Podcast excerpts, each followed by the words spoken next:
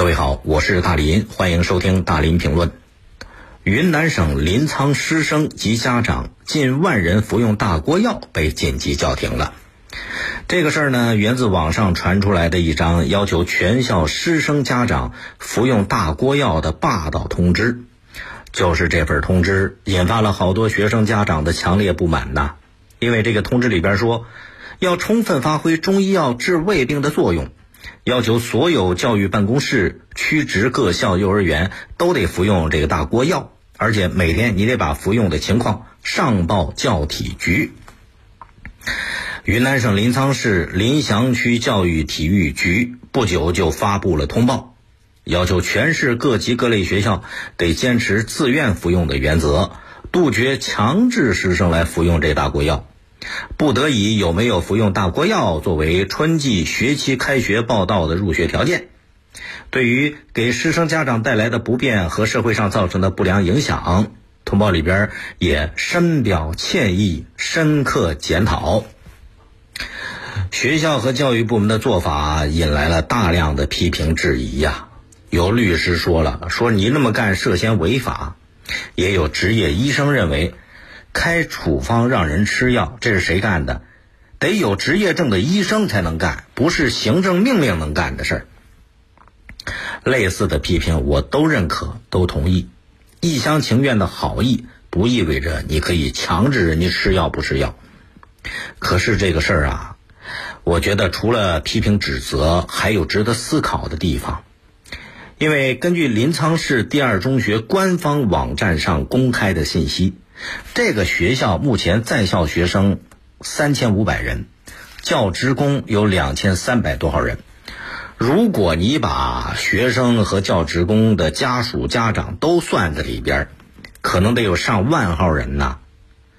你想想，这上万号人，学校也好，教育系统也罢，没有专业医生的药方。哪个领导敢混到这一步，稀里糊涂就给上万号的师生家长灌药啊？那些喝药的师生家长也都是傻的，是人让你喝你就喝，而且据说还得自己花钱买来煮好了再喝。所以这个事儿里边，大伙儿关心的不只是被强制安排喝药，还有这个大锅药能不能起到预防新冠病毒的作用？大锅药是什么？按照这个新闻的说法，大锅药一般是指用大锅熬制出来的传统民族民间的中医药，对增强群众体质和免疫力是有一定作用的。去年二零一九年的十一月，当地就把服用大锅药作为预防季节性疾病的措施在校园里边推行过。实际上，大锅药不是今天的事儿，自古就有。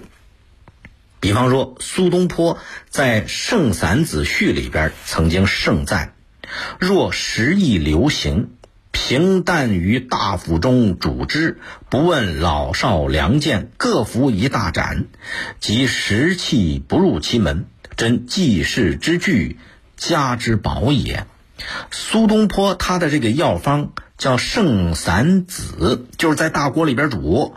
这个药方啊，是他当时在杭州当官，针对杭州当地瘟疫爆发拿出来的一个药方。你说这药方当时它不就是个大锅药吗？再搜索相关的新闻，你发现更有意思了，就是对于这个大锅药能不能起到预防新冠肺炎病毒的作用？中国工程院院士石学敏。明确表示，说中药不具有预防新冠的作用，中药的预防药没有肯定的作用。从国家层面上，没有肯定说哪一种中药可以预防新冠病毒，但是从中药的角度，有一些补气的、滋阴的药是能用的。而北京地坛医院中西医结合科主任医师王荣兵也对这个事儿发表看法，他说。中药方剂主要是用来治疗有症状的人，不主张没有症状的健康人使用中成药来预防新冠肺炎。盲目的使用没有意义。你看，这是专家说了，但是对于同样的一个问题，还有不同的说法，也是专家说的。北京中医药大学中药学院的教授叫翟华强，翟教授认为，历史上的唐宋时期，官方就有把固定成药发给百姓用来防治瘟疫的传统，所以特殊时期熬这个大锅药啊，是值得提倡的，不应该反对。只是要注意的是什么呢？不能以偏概全，强制执行。那这个教授也说了，从目前公布的成人方剂来看，一共有十七味药。这十七味药的药性都是比较平和的，剂量也小，药物呢大多都是属于呃食药两用，服用很安全，有一定疗效。我呢就微信咨询了南京的一位中医名家玉峰。玉教授怎么看待这个问题呢？玉教授认为，所谓预防，就是扶助人体的正气，正气足了就不容易得病，跟那病毒什么病毒没关系。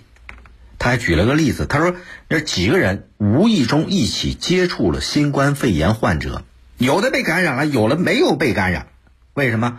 看的就是正气是否充足，而且中医几千年来都是那么做的。所谓正气存内，邪不可干。因为瘟疫啊，它有统一的病因，它是集体性的病吧，统一的病因有基本相似的表现，所以大锅药预防瘟疫，用一个统一的方子是可以的。比如玉屏风这个药方，那就是古人专门用来防治瘟疫的一个药方。啊，玉峰教授这个观点。那咱们我嘛是非专业的，听了这些专家的这个那观点，我觉得中医治病啊和西医不一样。中医不是针对某一个病毒，中医它更像是全面来调整人的机体，让人的机体起到一种状态平衡、免疫力提高的效果。免疫力提高了，这不也是一种广义上的疾病预防吗？非常巧合的是。微信公号江苏省中医院昨天还发了个帖子，帖子内容说新冠肺炎防治剂上架，经过江苏省药品监督管理局应急审批，江苏省中医院的奇参固表颗粒，还有一种叫羌或雀虱清瘟合剂，都获得了备案号，用于新冠肺炎的防治，也已经投入临床使用了。你看这两种药剂，哎，不知道那些认为中药方剂对于新冠肺炎没有防治、没有预防作用的专家，怎么样看待这两种药剂呢？